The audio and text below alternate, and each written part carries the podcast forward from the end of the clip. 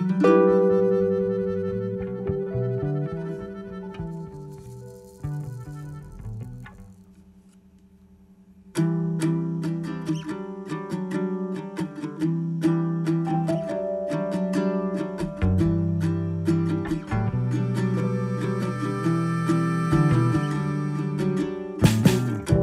Olá, meus amigos, minhas amigas ouvintes. Aqui quem fala é o João Matheus e está começando mais um episódio do ID Ego Superego, o podcast do curso de Psicologia do Centro Universitário Vale do Iguaçu. Seja muito bem-vindo a mais um bate-papo e hoje temos um convidado de primeira linha. A gente tava conversando aqui em off, já já deu pra ver que o cara é bom de papo, o cara é gente boa. E o único defeito é ser psicanalista. Brincadeira. Aí que tá a maior qualidade do cara. Ele, Luiz, seja muito bem-vindo. Olá, boa tarde, boa noite. Muito obrigado aí pelo convite. Prazer imenso aí estar participando do programa com vocês hoje. É, prazer é todo nosso. Obrigado por ter aceitado o convite, desde já por ter topado essa, essa loucura que a gente faz aí. Ao meu lado temos duas lendas desse podcast. É linda, Bruno. Guilherme, seja muito bem-vindo. Bom dia também, uma aguinha, agora. Bom dia, boa tarde, boa noite. Eu, eu sempre te Mais no um. pulo, né? Eu sempre tô, achei que você foi usar o Pedrão agora. Falei, tá E do lado do Guilherme, Pedro, seja muito bem-vindo a mais um episódio. Fala galerinha, sextou. Mentira, sextou hoje, né? Mas enquanto a gente tá gravando, mas boa tarde, boa, boa noite, bom dia, boa madrugada, enfim, pra quem tá ouvindo e vamos que vamos pra mais um papo massa.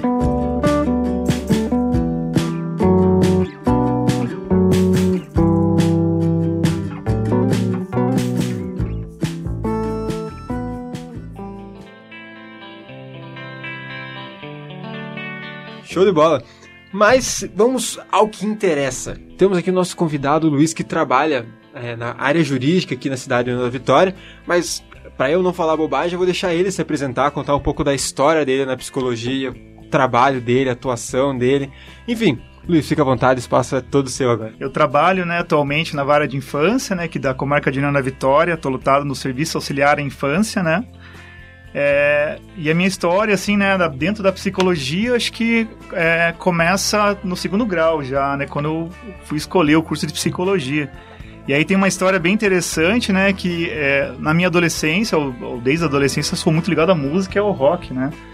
E o que me fez escolher, hoje, né, avaliando o que me fez escolher a psicologia foi uma música do Metallica. assim, que me despertou interesse, né, uma música chamada Welcome Home Sanitarium, que é uma música que relata a história de um, de um homem internado no hospital psiquiátrico, relatando os horrores ali da, da internação, de estar trancado ali, e aquilo me despertou assim, um interesse pela saúde mental desde o início, né?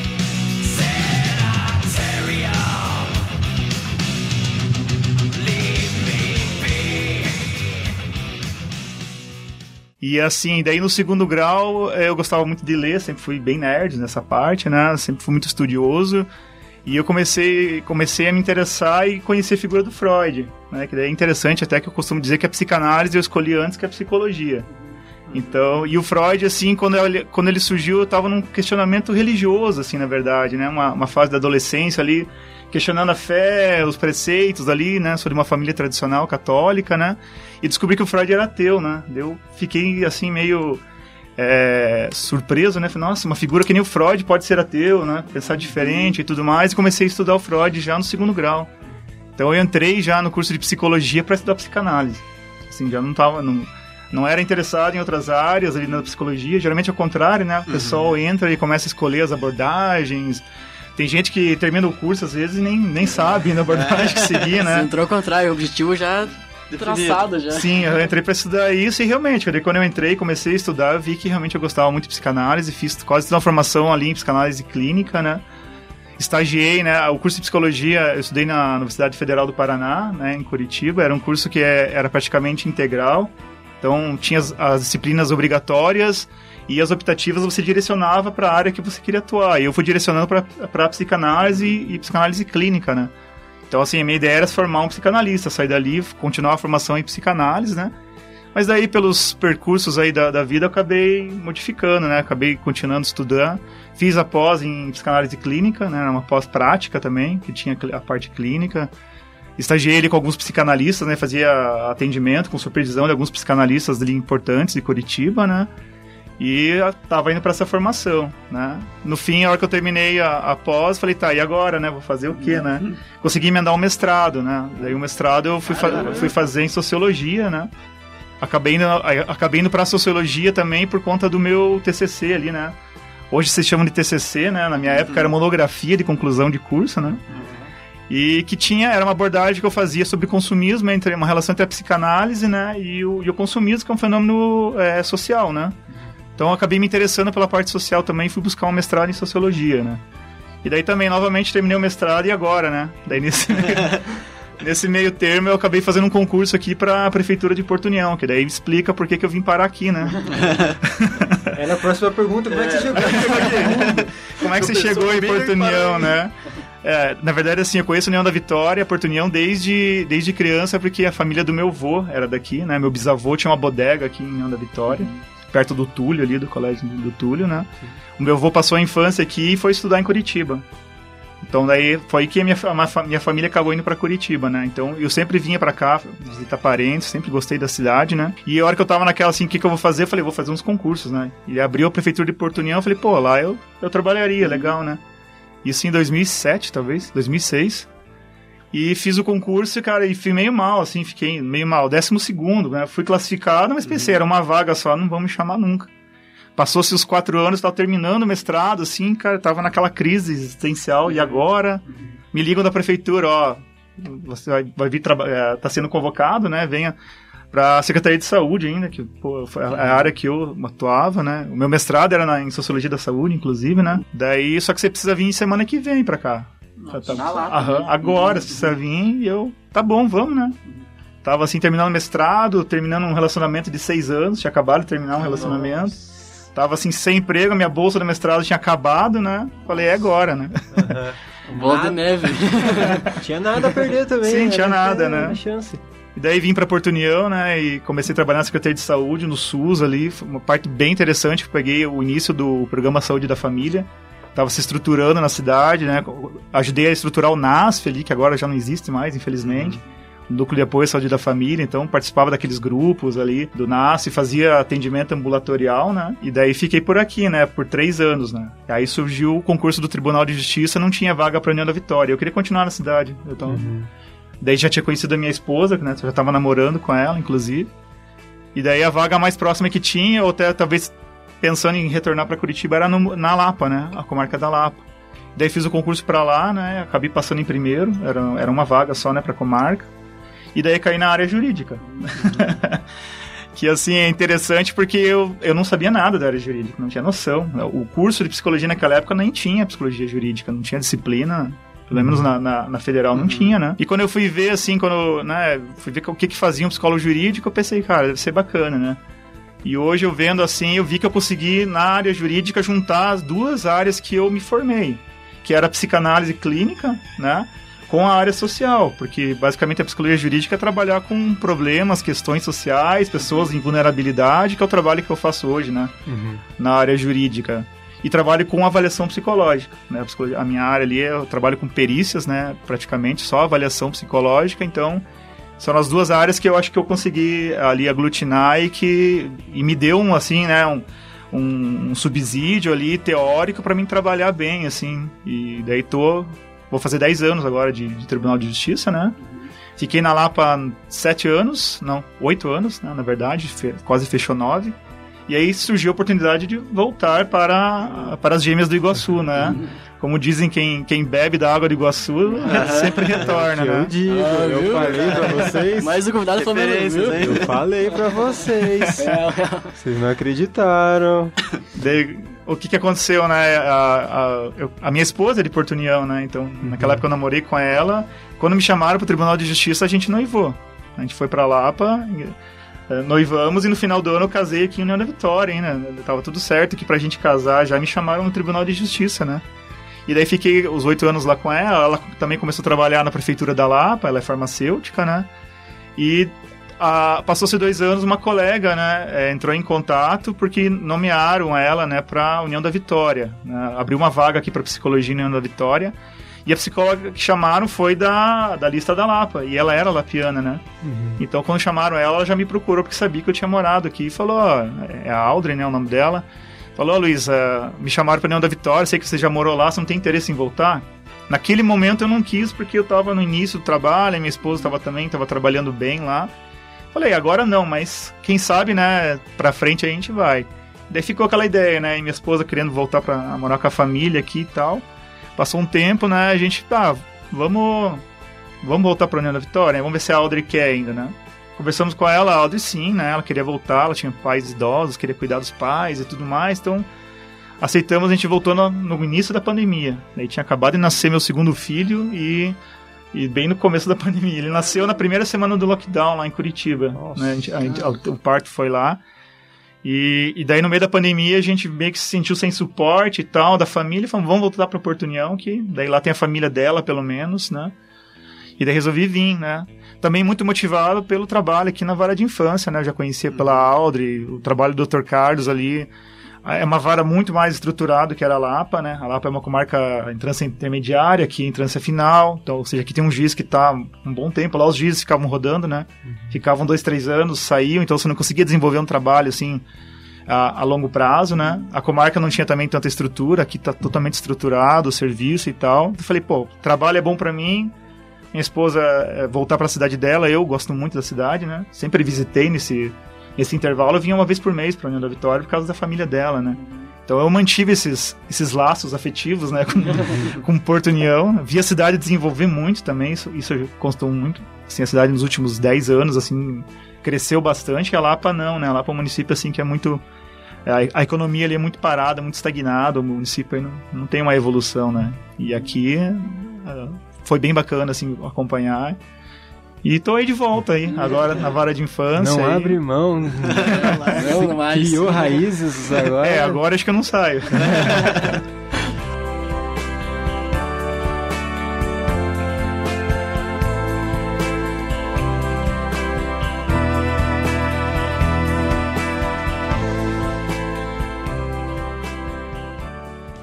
E é engraçado perceber como no começo você fala que entrou na psicologia pela psicanálise, gostando uhum. da psicanálise, e aí tua vida tomou rumos completamente diferentes da clínica psicanalítica. Uhum. E como é que se relaciona essa, essa questão? Porque a clínica, a teoria psicanalítica é uma coisa que a gente conhece, que a gente vê. E a área jurídica parece tão diferente, tão uhum. distante. Como é que se relaciona tudo Até isso? Até mesmo a questão da avaliação, assim. Uhum. É, é bem interessante isso, né? É, a parte da clínica, eu nunca deixei de clinicar, sabe? Sempre uh, na Lapa eu, eu atendia em clínica, depois da pandemia comecei a atender online, agora eu continuo atendendo só online, né? Por falta de tempo, até se eu tivesse mais tempo eu, eu pegaria, né, um, um, consultório, né? Então, em paralelo, eu sempre me considerei um psicólogo clínico, né? Até não falo, não me considero um psicanalista porque eu não fiz a formação, né, numa associação psicanalítica e tudo mais, mas sou um psicólogo que atua com psicanálise, né? E na parte jurídica, a psicanálise me ajuda muito, assim, por exemplo, com alguns referenciais, né?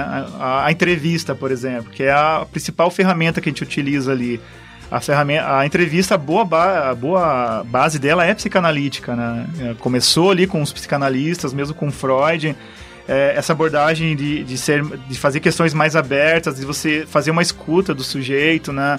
de você acolher o sujeito também ali diante do seu sofrimento, isso eu acho que me ajuda muito na, na, na minha atuação. Né? E, e, lógico, não é a mesma coisa que a psicanálise clínica ali, a gente não interpreta né, o, quem você está atendendo, né? É, mas eu acho que assim, essa postura acolhedora, essa postura assim de, de deixar o sujeito falar livremente, que inclusive é, a gente utiliza em metodologia de entrevistas ali para crianças que são vítimas de violência, né? é, a entrevista cognitiva, que é a base né, disso, também ela parte desse pressuposto de você obter um relato livre, né? Então a gente utiliza muito isso, né? E a ideia também de, de entender que é, muitas vezes o, o, o que o sujeito traz ali no discurso não é necessariamente também só conteúdos objetivos, né? Você entender que também existe um inconsciente ali que se manifesta, né? Às vezes no próprio comportamento, o sujeito fala uma coisa e você vê outra, outra reação corporal ali, digamos, né? é, serve para você formar essa, essa ideia, né? Do, a, a ideia a partir da avaliação que você está tá fazendo, né? Lógico, daí na psicologia jurídica eu vejo assim que é, eu vejo ela hoje como uma área quase autônoma já da psicologia, assim, não, não que é, é não é uma abordagem teórica, mas a gente opera com alguns conceitos assim que são bem próprios da, da área jurídica, né, da psicologia jurídica. Por exemplo, pegar assim alienação parental, né, é um conceito que é da área jurídica. E que é até engraçado porque eh, o termo surgiu a partir de um psicólogo, né, americano, e só que se você for ver, não existem quase, quase estudos ou é, o material teórico assim sobre a no Brasil pelo menos sobre alienação parental fora da, do direito. Você pegar hoje fazer uma pesquisa no Google ali você vai ver que os artigos que tem sobre alienação parental são quase todos jurídicos, né? E ela surgiu na verdade na psicologia americana, mas no Brasil a psicologia não não, não opera tanto com, com o conceito, né? Mas é um conceito que é um conceito e uma, né, um, um, fenômeno que acontece dentro do ambiente é, judicial, né, no ambiente de conflito. Então tem coisas assim que estão sendo desenvolvidas dentro da área da, da psicologia jurídica que são, estão se tornando assim referencial, né? Por exemplo, eu falei agora há pouco da entrevista cognitiva, que ela é baseada na, no, no método cognitivo, né, comportamental, é, mas é que basicamente é, é, é, deixar a criança. Você tem etapas né, da, da, entrevista, uma etapa de rapport, que você deixa a criança. Você tem que criar uma vinculação ali uhum. momentânea com a, com a criança para ela se sentir à vontade, né? Ela, ou seja, ela é toda regrada, né? Mas é por basear em estudos cognitivos, ela, ela tem esse pressuposto de, de que seja a partir de um relato espontâneo, livre e que vai ser muito mais próximo daquilo que, que aconteceu, né? Então, assim, é um, é um referencial que é da, da cognitiva, mas que todo psicólogo jurídico que vai fazer entrevista vai ter que utilizar. E você pegar boa parte também do, da psicologia cognitiva, ela tem também um referencial psicanalítico. Isso é até engraçado, uma vez uma, uma psicóloga cognitiva comportamental me falou isso, né? Eu falei, olha, a parte comportamental eu entendo bem ali, né, da, né, do behaviorismo e tal. Mas essa parte cognitiva me lembra um pouco psicanálise, alguns conceitos, né? O pessoal esquece, né? Da onde que surge tudo. Aí, a psicanálise de Freud em 1890, é. né?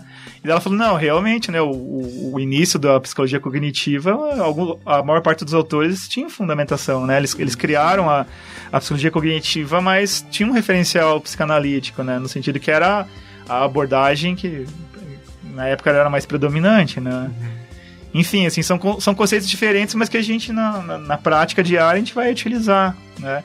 Eu nunca fui, assim, aquele psicanalista ortodoxo, né? Até a, a gente costuma, na, na faculdade eu via muito isso, assim, o pessoal falava, né? Psicanálise tem, é, parece igrejinha, né, cara?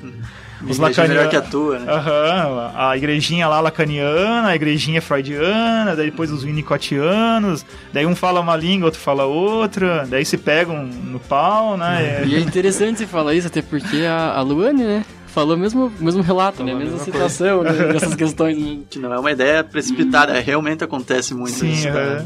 Mas eu acho assim que eu também eu saí um pouco dessa ortodoxia quando eu fui pra, pra sociologia, sabe? Ela me deu uma outra visão, assim, eu, eu vejo assim que a, é, a, a, o fato de você ter uma visão mais social e, e a própria a metodologia, a, a, sociologia não tem essas escolas, né? Não tem lá, lógico, tem os marxistas, tem, né?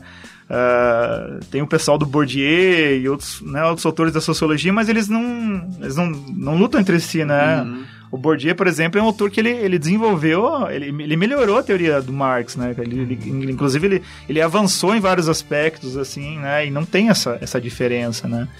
E eu, na verdade, eu gosto, eu gosto de dialogar com todo mundo, né? Pô, inclusive, a psicologia comportamental, assim, eu acho que é a outra abordagem, assim, que eu mais, mais respeito é a comportamental, no sentido, assim, de, da, da, estrutura, da história que tem, do apreço que eles têm pela, pelas questões ali de, de ser um método científico e tudo mais, né? Tá certo que pode ter críticas também, né? Sim. Tá baseado num método científico positivista lá do século XIX, né? Tá meio desatualizado também, né? Agora criticando um pouco, né? Mas é um, é um, debate que a gente já teve algumas vezes é, em sala de aula, porque tem muita gente que questiona da psicologia. Ah, são tantas abordagens assim, será que vale a pena? Será que esse trabalho é sério? Como é que vão levar a psicologia a sério sendo tão, tão distinta? Mas eu acredito que o que enriquece a psicologia são é realmente essas diferenças, essas abordagens, as diferentes visões do mundo que ela proporciona de uma mesma, de uma mesma coisa. Então é uma forma de enriquecer. É, que não tá tudo entrelaçado, né? Mesmo sendo abordagens distintas, mas sempre vai ter alguma coisa específica que vai estar entrelaçando que vai ajudar realmente ter essa união das abordagens. Sim, nenhuma se separa do ser humano. Né? É, nenhuma é. se separa do ser humano. Ser humano é... E todas nascem do papai Freud, né? Todo mundo começa lá com o Aí papai é que tá a diferença, né? Papai é. Freud que deu. Mas assim, olha, que nem eu quando atuava na clínica, eu tinha pacientes que eu, eu encaminhava para um psicólogo comportamental. Cara, porque eu via ali, é, eu costumo dizer, não é todo paciente que entra em análise. Nem psicoterapia, cara, na verdade. Tem, tem paciente que não, não consegue se adequar ao, método da psicoterapia, né? Seja pelo estado ali que ela talvez esteja, né? Uma paciente muito angustiada, né? Uma crise de ansiedade muito grave, não vai conseguir ir numa sessão de psicanálise. Ela vai ficar a sessão inteira chorando, né? Além nesse caso, ali, inclusive, a medicação é o que pode ali atuar até de uma forma mais eficaz, né? Mas, por exemplo, casos de fobia, é muito difícil tratar fobia em psicanálise. E a comportamental trabalha muito bem com isso. Uhum. No sentido, assim, de, de, de, eliminar aquele sofrimento, lógico, são métodos diferentes, né? A psicanálise nem visa eliminar o sintoma, né? Uhum. É, mas a, se a pessoa está em sofrimento ela precisa se aliviar ali, eu já fiz várias vezes isso, encaminhar para colegas assim que são comportamentais que eu, que eu sei que trabalham bem pra caramba, pessoas dedicadas, profissionais, assim, não vejo porquê, sabe? Assim como tem paciente que vai chegar lá e não vai, cara. Não vai com a tua lata, digamos, né? Você fala, pô, eu vou ficar aqui insistindo, não, né? Eu vejo isso. Tem, tem paciente, por exemplo, que chega lá e você pensa, pô, é uma mulher, né? É uma mulher e vai ser atendida por um homem, né? E ela quer falar justamente do casamento dela. O problema dela é o casamento. E às vezes ela vai se sentir que. Não vai se sentir à vontade, ou, ou assim, né? Ou falando em termos psicanalíticos, né? Ela não vai estabelecer uma transferência uhum. ali que, que, vai, uh, que vai ser necessária pro atendimento, né? Pro tratamento dela. É, e também essa importância que nem se comentou do rapport, né? Que é o que, que manda tudo, né? introdução você vai dar tudo certo ou não, digamos assim. Sim, é o próprio. É, o rapport é um conceito clássico da psicologia, né? O Freud desenvolveu a transferência é um, um pouco diferente, mas é o mesmo princípio, uhum. né? Você estabelecer um vínculo que sem ele não, não tem trabalho, uhum. né?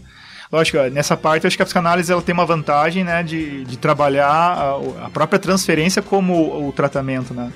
Freud, principalmente no final ali da, da obra dele, ele vai colocar que o, a, a melhora ou a cura vai se dar através do, do amor transferencial, né?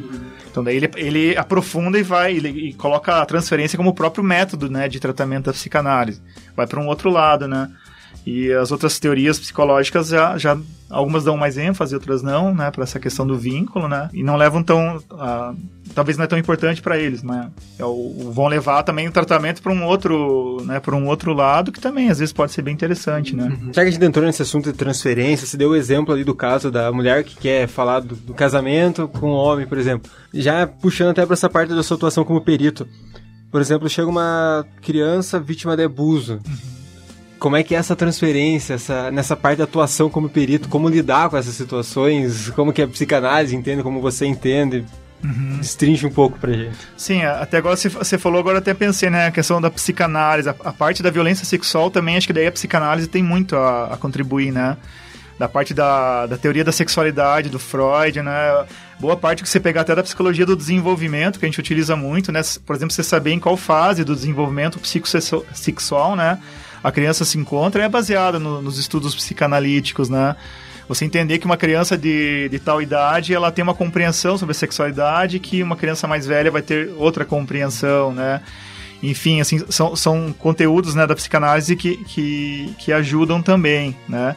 E com relação às vítimas de violência, né, é, a gente atende bastante, né, ali, até na Lapa eu, eu acabava atuando mais na vara criminal, né, nos processos realmente da vara criminal, Aqui é um pouco dividido, né? Tem a questão, eu faço perícia psicológica, né? Eu e a Marcele, que é outra psicóloga que, que trabalha lá comigo, né? E alguns casos vão para depoimento especial, né, conforme a vara criminal. Se for a primeira ou a segunda, são distribuídos de forma diferente. Mas quando chega uma criança ali, muitas vezes você. A, a, gente se utiliza, assim, por exemplo, o rapor, né? É, é uma técnica, né, para você, é um conceito, né, e, e, e, é uma técnica que tem que ser é, operacionalizada com a criança, você deixar ela à vontade, né. E acontece muitos casos que a criança vem e não consegue falar, né? Uhum. Seja pelo, pelo próprio a situação do abuso, que às vezes é, foi extremamente traumática para ela, seja sobre o, o que a gente chama de síndrome do segredo ou muro de silêncio, muro do segredo, que é um fenômeno que a, a vítima ou ela foi ameaçada ou assim a, a, pessoa que é o agressor é uma pessoa que ela tem uma vinculação muito forte, né, e ela não quer prejudicar ele, né? Seja através de barganhas que o abusador utiliza muitas vezes para manter a criança na, nesse segredo, né? E ela chega para avaliação e não consegue, né?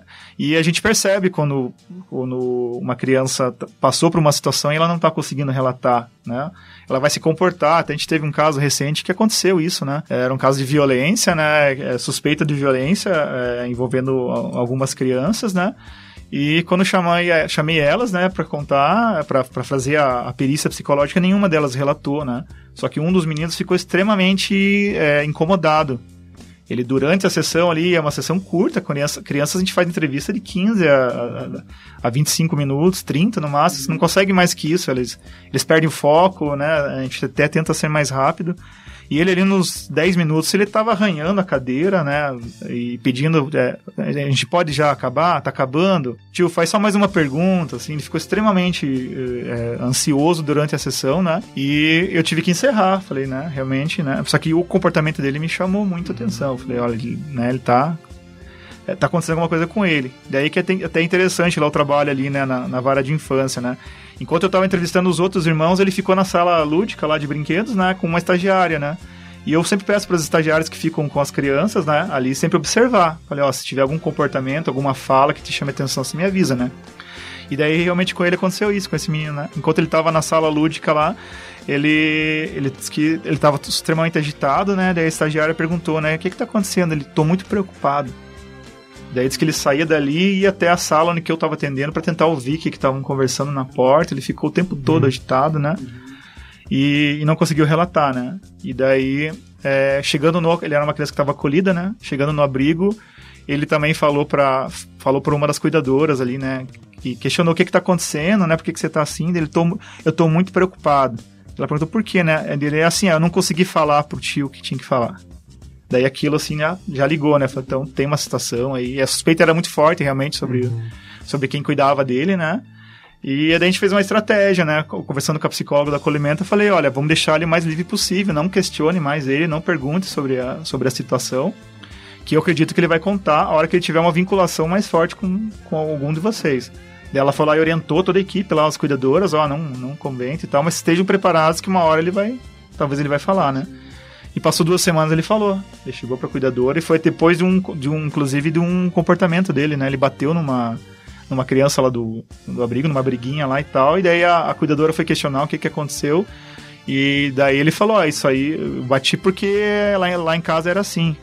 Ela começou a perguntar: Mas como é que era isso? E ele falou: e relatou toda a situação. Ela chamou a psicóloga e daí ele deu o relato da situação, confirmou, né? Então, assim, é, Lógico, isso aí são coisas, estratégias ali da, do trabalho, né? E muitas vezes o que acontece, se eu sinto, por exemplo, que o fato de eu ser homem e estar entrevistando uma adolescente que foi vítima de violência ou uma menina, muitas vezes eu passo para outra psicóloga, né? Ainda bem que eu tenho a Marcele lá também, que é Sim. uma profissional super dedicada e super competente. E às vezes é isso, né? O rapor ali não, não vai comigo, né? Eu falei, às vezes eu tenho, eu sou parecido com o abusador. Pode acontecer, sabe? Uhum. Então a gente acaba criando outras estratégias, né, para poder fazer o trabalho ali diário, né. Mas assim, a gente foi desenvolvendo com o tempo, assim, né? Com, com a experiência a gente vai vendo que, né, como é que as coisas acontecem, né? E pegando esse gancho, por exemplo, das experiências, a gente deve estar tá montando a pauta, a gente até ficou intrigado com essa questão, tipo, do senso trágico, né? Porque assim, é, sei lá, você começou a trabalhar em relação a isso do lado jurídico e veio uma demanda dessa de violência sexual. Como que é hoje depois de toda essa rotina, todo esse trabalho sempre em cima, como que é hoje para você ver questões assim? Então, isso é bem interessante, assim, porque eu, eu, eu até digo que eu, tenho uma, eu tive três fases em lidar com abuso sexual. Tem gente, eu tenho, tem colegas que falam assim, eu nunca trabalhei com abuso sexual, ainda mais de criança. Eu tenho uma irmã que é enfermeira, assim, que é também super competente, trabalha em UTI, oncológica, trabalha em Curitiba, né, nos hospitais, pronto-socorro e tudo mais, e ela fala assim, olha, eu não trabalho só, a única coisa que eu não trabalho é criança. Assim, ela não suporta ver uma criança em sofrimento. E tem colegas que também falam isso, olha, nunca entraria no TJ por conta de não trabalhar com, com, criança em sofrimento, né? E eu, assim, né, quando eu entrei, realmente, né, eu comecei já, desde o início, a pegar já perícias na, é, na área criminal, né. Aqui até na União da Vitória, na verdade, a gente não fazia perícia, né, é o projeto Confiar que fazia, que são peritos, né, nomeados, que, que passaram por treinamento para isso e tudo mais, né.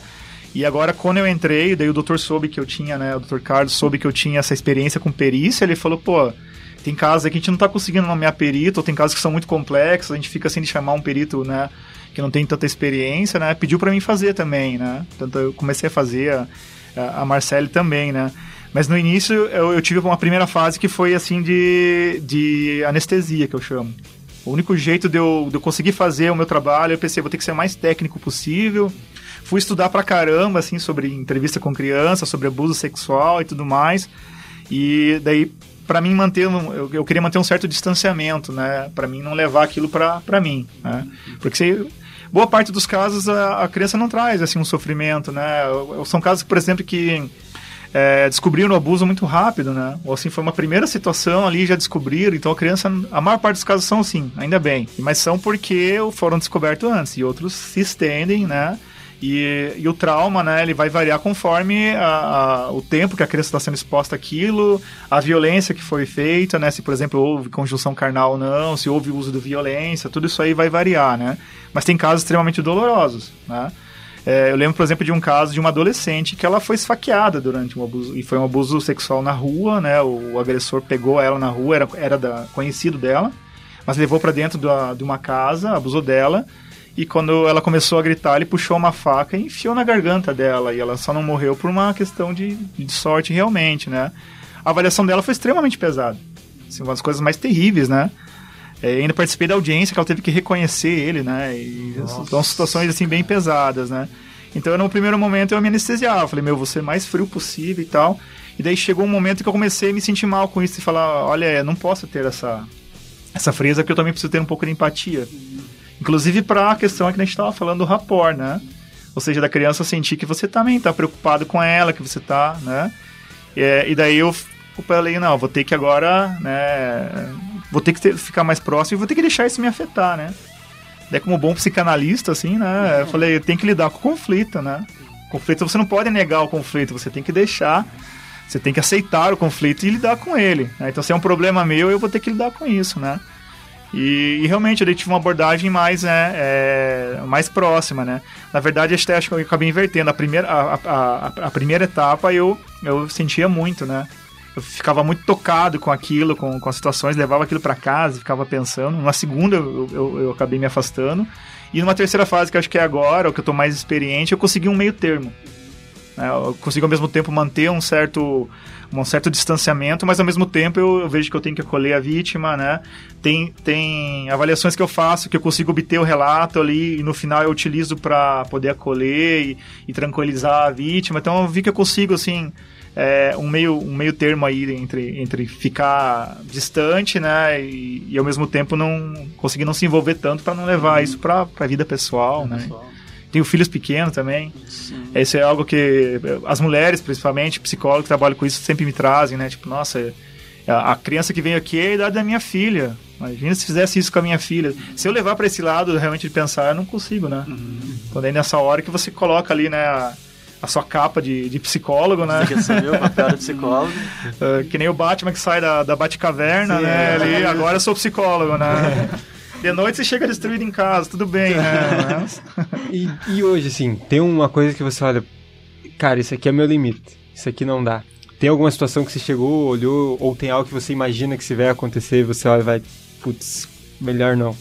No, no trabalho, esse dia assim, lendo na, na vara de infância, então, na verdade, assim, cara, eu já passei por tanta coisa, situações, né, que essas situações mais tristes, assim, realmente detonam a gente, né, quando... O, o, que me deixa mais, constra, assim, é, não, não constrangido de falar, é, me deixa, assim, é, mais triste é quando vem uma situação que a gente não consegue, através do trabalho, auxiliar de alguma forma, sabe? Ou, ou, por exemplo, que você sabe que mesmo que você se esforce, faça o teu trabalho, você atenda, aquela situação não vai se resolver ainda, sabe? Esse eu acho que são as situações em que me deixam, né, é, que, que é mais complicado, né?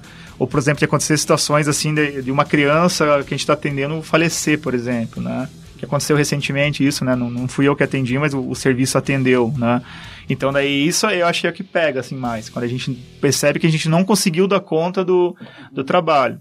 Lógico, sabendo que a gente não dá conta de tudo. Sim. Ainda mais numa, nas situações que a gente lida, né? E a vara de infância é, é, é, impressionante, assim, porque, por exemplo, aqui eu só trabalho com praticamente processos da vara de infância. Vara de família, que são casos de guarda, separação litigiosa, alienação parental, vem um ou outro, né? O doutor tem nomeado peritos para a área da família e deixa a infância exclusiva para mim, para Marcele, porque é onde que exige mais trabalho e é mais complexo, né? E a gente não tem noção tanto de casos que acontecem, né?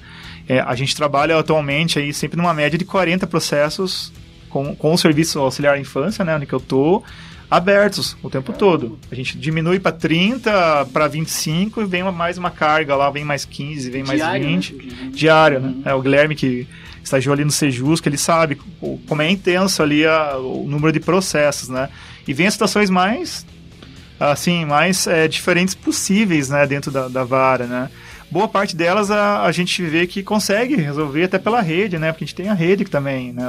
Aí trabalha ali com avaliação, mas muito do nosso trabalho é ver se a rede está funcionando.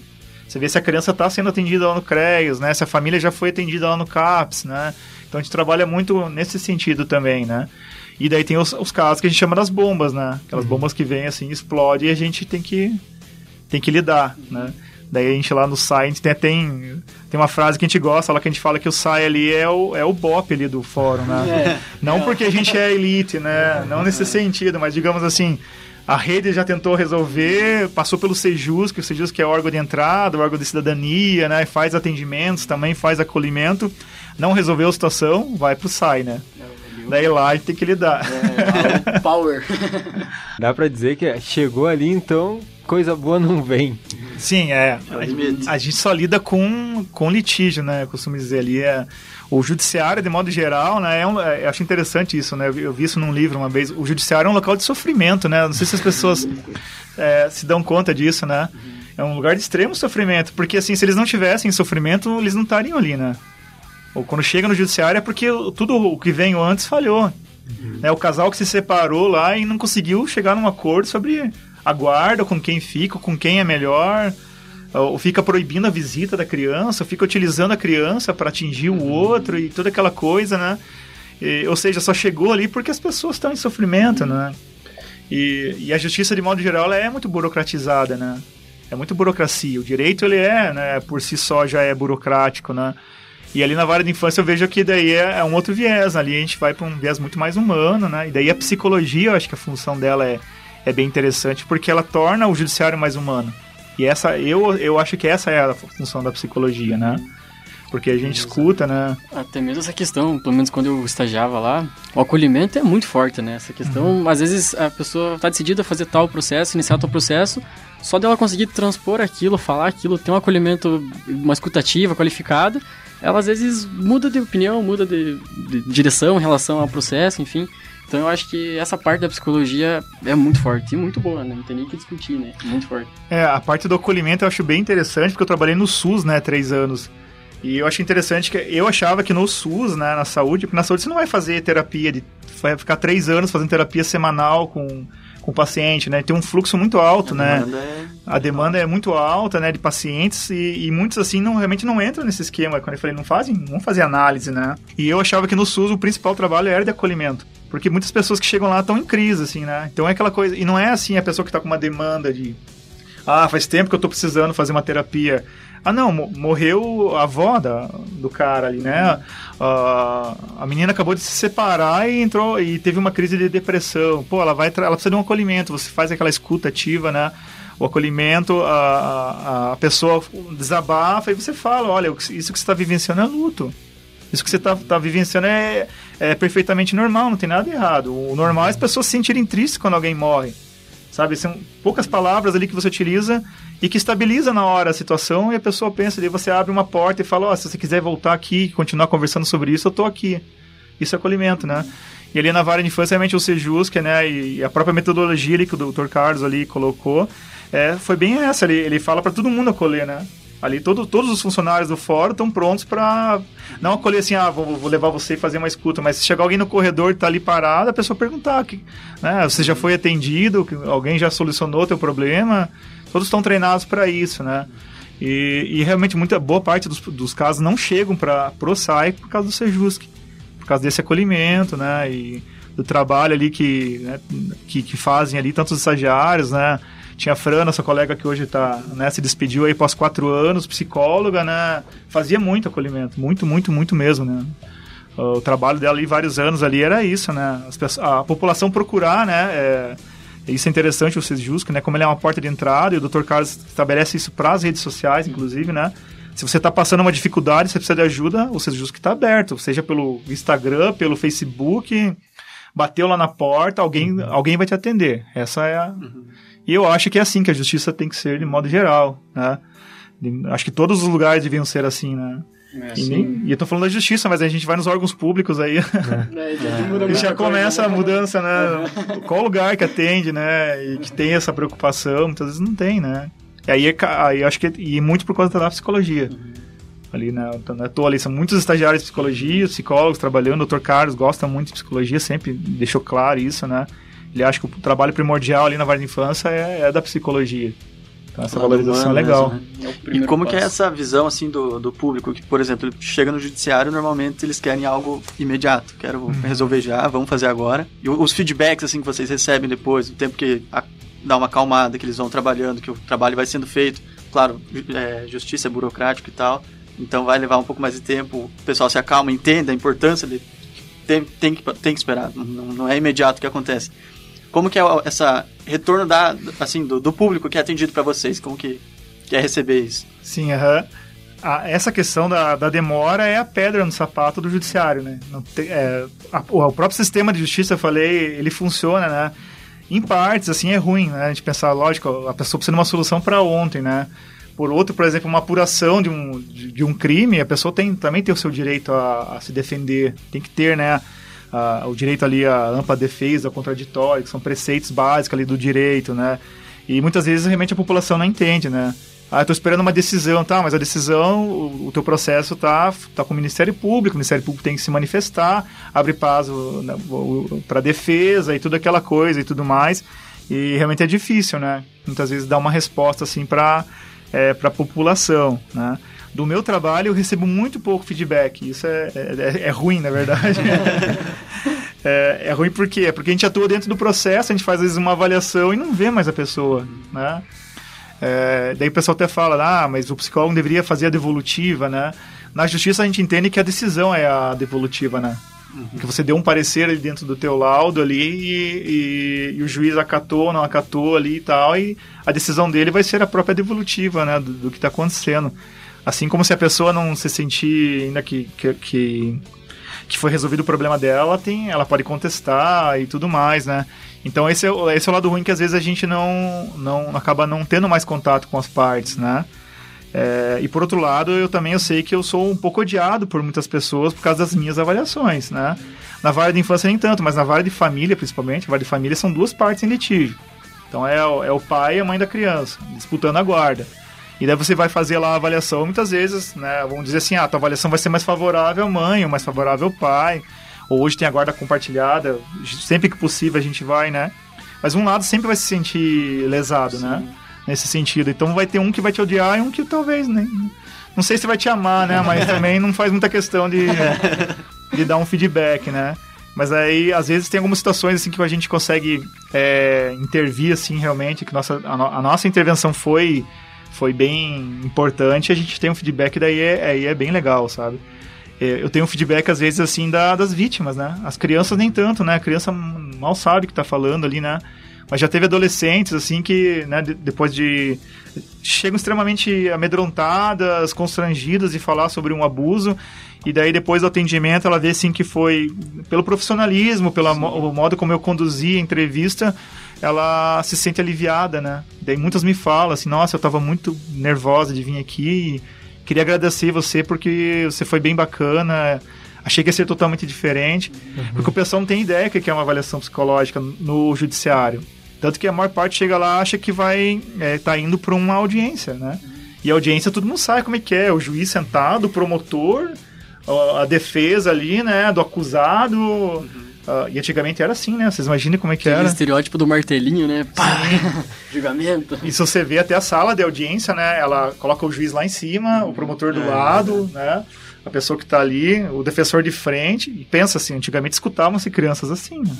Você imagina o terror para uma criança ver tudo, tudo aquela cena ali e ela tem que falar de uma coisa, né? É. Então a pessoa chega lá, às vezes no fórum, achando que ia ter uma audiência, que ia ter que falar na frente do acusado sobre o que aconteceu com ela, né? E daí chega lá, não, um psicólogo que vai atender, numa sala totalmente neutra, né? Um ambiente tranquilo. E a gente faz de tudo para deixar a pessoa bem à vontade. E daí, quando ela consegue falar, muitas vezes dá aquele alívio, né? Teve pessoas assim que falavam: Olha, eu não consegui falar isso para ninguém. Né? Contei lá para alguém né, quando aconteceu e depois nunca mais eu, eu, quis tocar nesse assunto. E hoje eu consegui vir aqui falar e tô me sentindo aliviado. Então, dessa parte é. Daí é bacana, sabe? Mesmo sabendo que o processo criminal em si não vai não vai dizer que a pessoa vai ser condenada, uhum, né? Uhum. Que também seria outra forma, né? De não sei se também muitas vezes resolve, né? Para algumas vítimas a condenação é importante, para outras nem é, né? Para algumas é o próprio pai que está sendo lá, uhum. vai ser julgado, não queria que ele fosse preso, por mais que ele tenha cometido um, um ato terrível pela vinculação que tem, pensa, não queria que meu pai fosse preso, né? É, será que não tem uma outra pena, né? Daí, lógico, daí também vale, vale a gente pensar também na questão das penas alternativas também, né? Que não seriamente a prisão. Ah, o Brasil tem muito isso, um né? trabalho que a gente começou a fazer lá, inclusive, agora puxando um pouco, fazer a propaganda lá, mas é esse trabalho com penas alternativas. Uhum. Hoje lá na, na Censo, que é parceira do Conselho da Comunidade, a gente trabalha com grupos reflexivos com autores de violência doméstica, por exemplo. É um trabalho que, cara, não precisa estar preso, não precisa só, sei lá, fazer um serviço comunitário. Ele está fazendo um trabalho num grupo que ele vai refletir sobre o que ele fez, que vai ter palestras, vai ter atividades para tentar essa mudança de ideia. Essa psicoeducação, é, psicoeducação. E são formas realmente interessantes de se trabalhar, porque você não faz só o cara pagar, o, cara, a mulher, lógico, pagar uma pena lá com um serviço ou com dinheiro.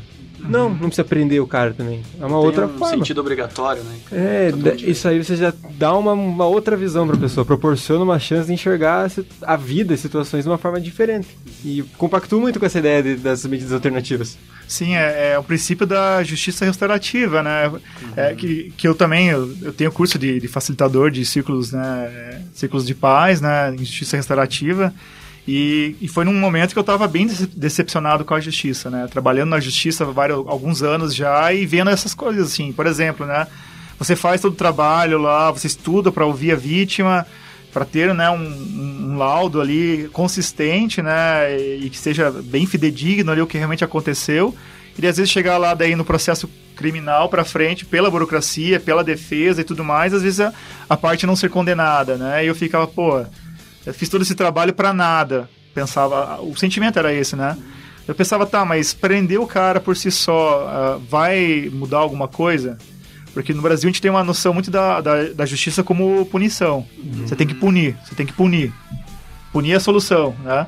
Mas você pensa na violência, tanto na violência quanto na violência sexual. A primeira coisa que a gente tem que desmitificar é a ideia de que o agressor é um monstro. Às vezes ele pode ser um monstro assim no sentido de ser aquele cara psicopata, mauzão, cara cruel. Não, a maior parte dos agressores, vamos pensar na violência doméstica, é o pai de família ali, né, que está passando por alguma situação. Pode ser alguém que já teve um histórico de agressão, uhum. de ter, e boa parte deles tem, né? De ter sofrido violência física em casa, de ter sido criado dessa forma. É um cara que tá, talvez, desenvolveu alcoolismo aí nos últimos anos. Era um cara, todo, já vi 500 vezes falar isso. Olha, ele era um pai exemplar ele começou a beber aqui e tal, começou a frequentar bar, de repente, né, desenvolveu alcoolismo e, e toda vez que ele agrediu, ele estava alcoolizado, né? Ou seja, o cara não era um cara agressivo por natureza, é alguém que, pelas condições ali, pela história de vida, ele acaba se tornando um agressor, né? Assim como um casal, às vezes, que sempre se respeitaram, um dia lá tomaram um porrete e um saiu na mão com o outro, né? E aquilo é uma situação você vai pegar essa pessoa e vai jogar numa cadeia junto com um homicida, com um traficante de drogas, sabe, com outros problemas que realmente mereciam estar ali, né? Porque você vai estar resolvendo a situação? Não vai. É, e a justiça restaurativa vai trazer essa ideia, né, de recuperação. Tá, prender não vai recuperar o cara. Então, né, vamos, vamos aplicar. E outra, a gente não tem espaço para todo mundo. É.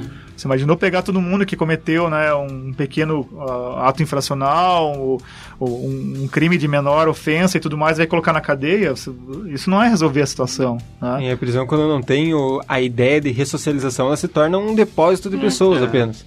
E isso talvez seja o maior pecado, entre aspas, da, do, do, sistema penal brasileiro, de fazer a, da prisão um depósito de pessoas ao invés de ser um ambiente ressocializador. Uhum. É, e até deve ser meio até que impressionante também, né? Essa questão, das vezes, a pessoa vai ser julgada, por exemplo, enfim, agressor. E ele ter essa, essa oportunidade de fala, né, propriamente, ele vai se tornar, nossa, eu sou humano também, né? Tá, claro, fiz especificamente tal situação, mas eu vou poder falar o, qual, o que resultou, como cheguei até aquela situação, enfim, o que fez chegar àquela situação, né? Muita guista né, de colocar puxando esses dados. mas é isso, eu acho muito bacana também essa parte de psicoeducação, realmente. É triste nessa situação de que são poucos os, os casos, mas por outro lado a gente tem que ver que ainda pelo menos tem alguns casos que vão para essa parte de, de ressexualidade. Uhum. É, é difícil, a, a visão da sociedade mesmo é uhum. é muito assim, não, fez tal coisa, você vai ficar preso e você tem que pagar, você tem que ser punido. Cara, é um ser humano. E chega alguém, chega alguém num cargo de importância, de relevância, e chega e fala bandido bom é bandido morto, por exemplo. Uhum. Como é que você vai isso reflete na população. Uhum. Isso ecoa. Isso ecoa algo dentro das pessoas que pensam assim que, cara, isso cresce, isso aumenta, isso expande. Sim, então é um cuidado que tem que se ter também. Uh, nessa... Depende de recurso, e o recurso vem de quem? Uhum. Exatamente. Sim.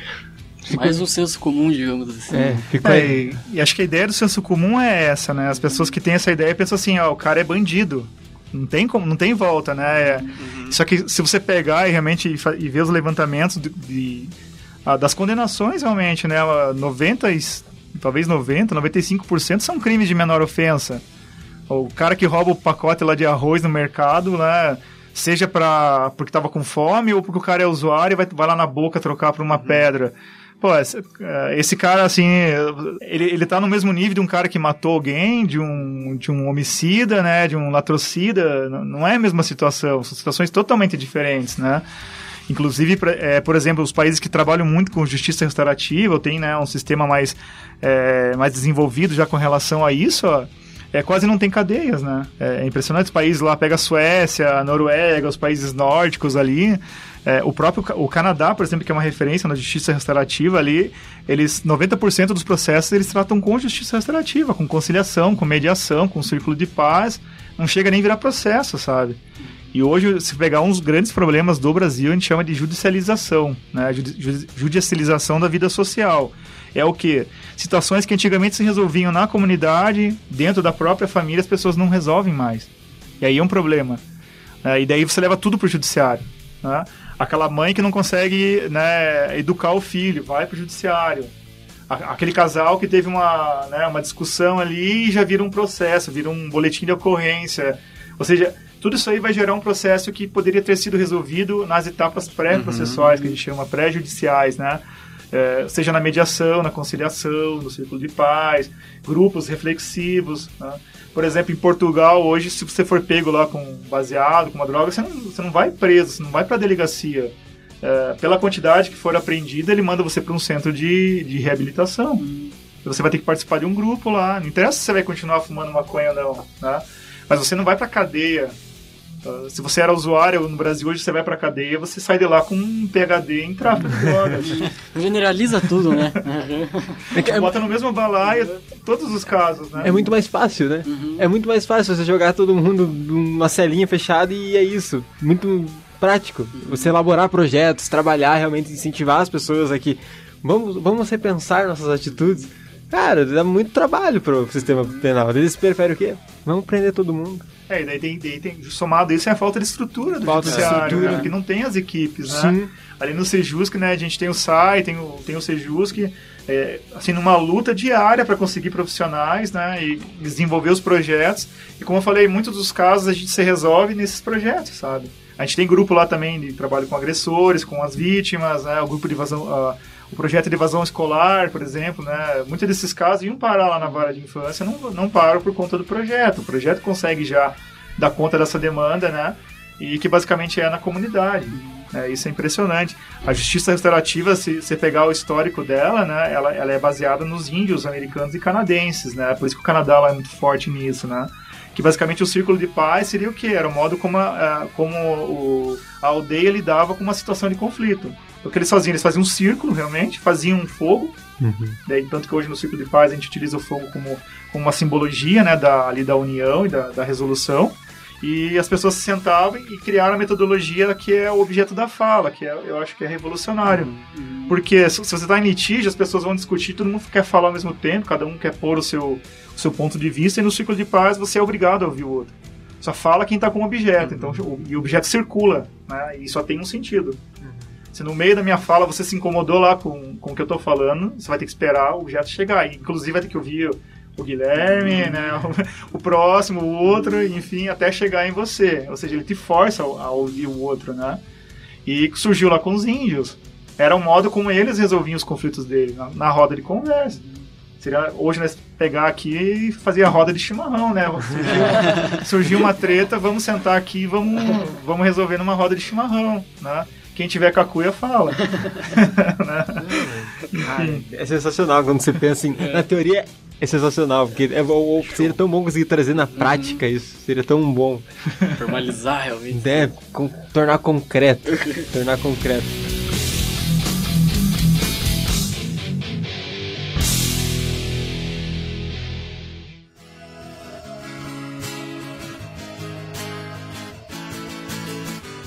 O papo tá ótimo, o papo tá sensacional, mas a gente já extrapolou o nosso tempo, infelizmente. Infelizmente. Eu tô, tô, ficando. A gente vai começar triste, a achar. Né? Eu, eu, tá tempo, e eu também tô feliz porque a gente tá só trazendo um convidado que tá tendo. É, cara, é, é, muita coisa, tipo, pra absorver. Muita coisa boa mesmo, né? Conteúdo, é, mais algumas horas, eu, cara. De papo. Show, muito bom. Mas vamos ter que começar a fazer um, sei lá, de três horas. E é isso aí.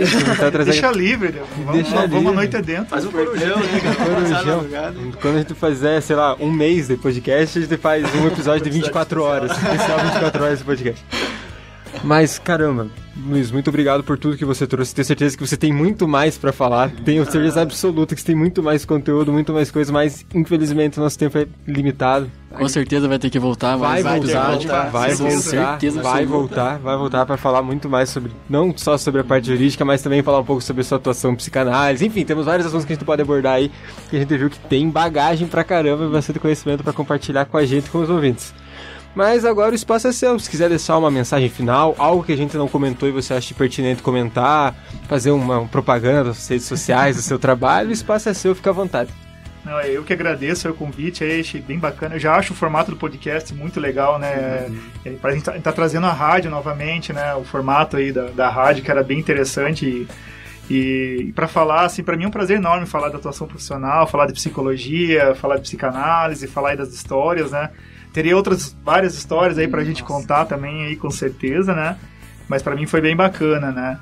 E assim, deixar só ali o, o meu link ali da. O, o, meu perfil do Instagram, PC Luiz Está Session, né? Ela tem um pouco também da. Tem uma página também no Facebook, né? Que divulga um pouco. Tanto ali da atuação clínica, né? Eu também do, do supervisão, tanto na área jurídica quanto na área clínica, né? E quem quiser entrar em contato aí, só, só mandar um alô lá que a gente já, já conversa. É, show de bola. Obrigadão mais uma vez. Eu que agradeço. Ah, é Luiz com Z, tá? É, é Luiz com Z. Guilherme, espaço é seu. É, gente, eu só queria agradecer por mais esse novo, mais esse novo, esse novo, esse novo episódio, né, que foi sensacional, realmente. Obrigado, Luiz, por ter aceitado essa ideia. Sabia que a gente não ia se decepcionar, porque foi realmente uma conversa produtiva, valeu e, muito a pena. E joga uma responsabilidade nos próximos. Poxa, demais, demais, real, real, demais gente sempre tem que render cada vez mais.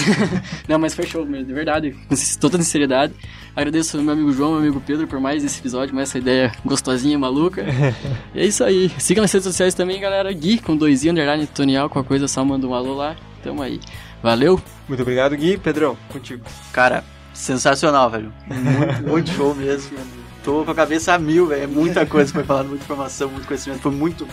Pra quem tá ouvindo também, tenho certeza que, cara, foi fundamental. É um episódio foi... que estiga escutar. Exatamente, cara. Dá, dá vontade. O pessoal ficou triste quando você falou que vão ter que cortar. Tenho certeza, vai ficar com ódio de vocês. Mas, Luiz, brigadão. Gui, João, brigadão mais uma vez. E quem quiser me acompanhar é arroba Pedro. E brigadão por quem tá ouvindo, quem tá divulgando. A gente tá muito feliz com os feedbacks que estão vindo também. Gente, cara, muito obrigado a, a todos mesmo. É, mais uma vez a rádio, né? Com certeza, podemos deixar de agradecer. Parabéns pro Duduzão, que é o aniversário dele. É, é, o episódio vai sair bem depois do aniversário, mas parabéns, Eduardo, pelo seu aniversário. Por esse aniversário, então parabéns. E é isso, cara. Valeu. E é isso, vamos chegar no final de mais um episódio do ID Ego Super Ego Podcast. Deixamos aqui nossas redes sociais para você seguir. No Instagram é arroba Idiego Podcast ou Idego Podcast, como você preferir chamar. Sigam também o Instagram de Psicologia, que é Psicologia Oficial Unigosul. Agora eu confirmei. Agora eu confirmei. Eu vi, fiquei lendo e relendo, decorei Psicologia Oficial Uniguaçu. Sigam lá, dê uma moral pra gente. Sigam também o Instagram do Plantão Psicológico da Uniguaçu. Esse eu não lembro, mas eu acho que é Plantão Psi Underline Uniguaçu. Uma coisa assim. E sigam também o meu perfil pessoal, arroba. Mais uma vez, Luiz, muito, muito obrigado de coração por ter topado essa ideia, ter vindo aqui. Esperamos vê-lo mais vezes. Mas por hoje é só. Só uma última coisinha, quem tá estudando ainda, galera, quem quiser conhecer mais o lado do Sejusc também, da, da Vara de Infância, família ali, eu dá, dá uma procurada no Instagram lá do Sejusc, lá é um trabalho bem bacana, tem vários projetos, várias coisas em volta, então vale a pena dar uma olhada. E também, né, questão de acolhimento, conversa com algum psicólogo lá, acho que é bacana dar um- uma, chegada, uma chegada lá. É muito acessível, né? vale a É, pena. é, isso é verdade, não dá pra reclamar que a acessibilidade lá é um ponto forte. Quem quiser conhecer, tá mais que convidado a conhecer o trabalho do Sejusc, do Saige. Sage, isso. Sage. né? Sage não tem página aí, né? Mas, mas tá na hora de fazer, talvez. Mas bate lá, bate lá no fórum, na Vara da Família, conhece um pouquinho lá, pede pra falar com o Luiz, o Luiz Opa. explica pra vocês. Tamo lá. Mas é isso, muito obrigado mais uma vez. Um beijo, um abraço. Até a próxima semana com mais um episódio do Diego Superego. Tchau, tchau.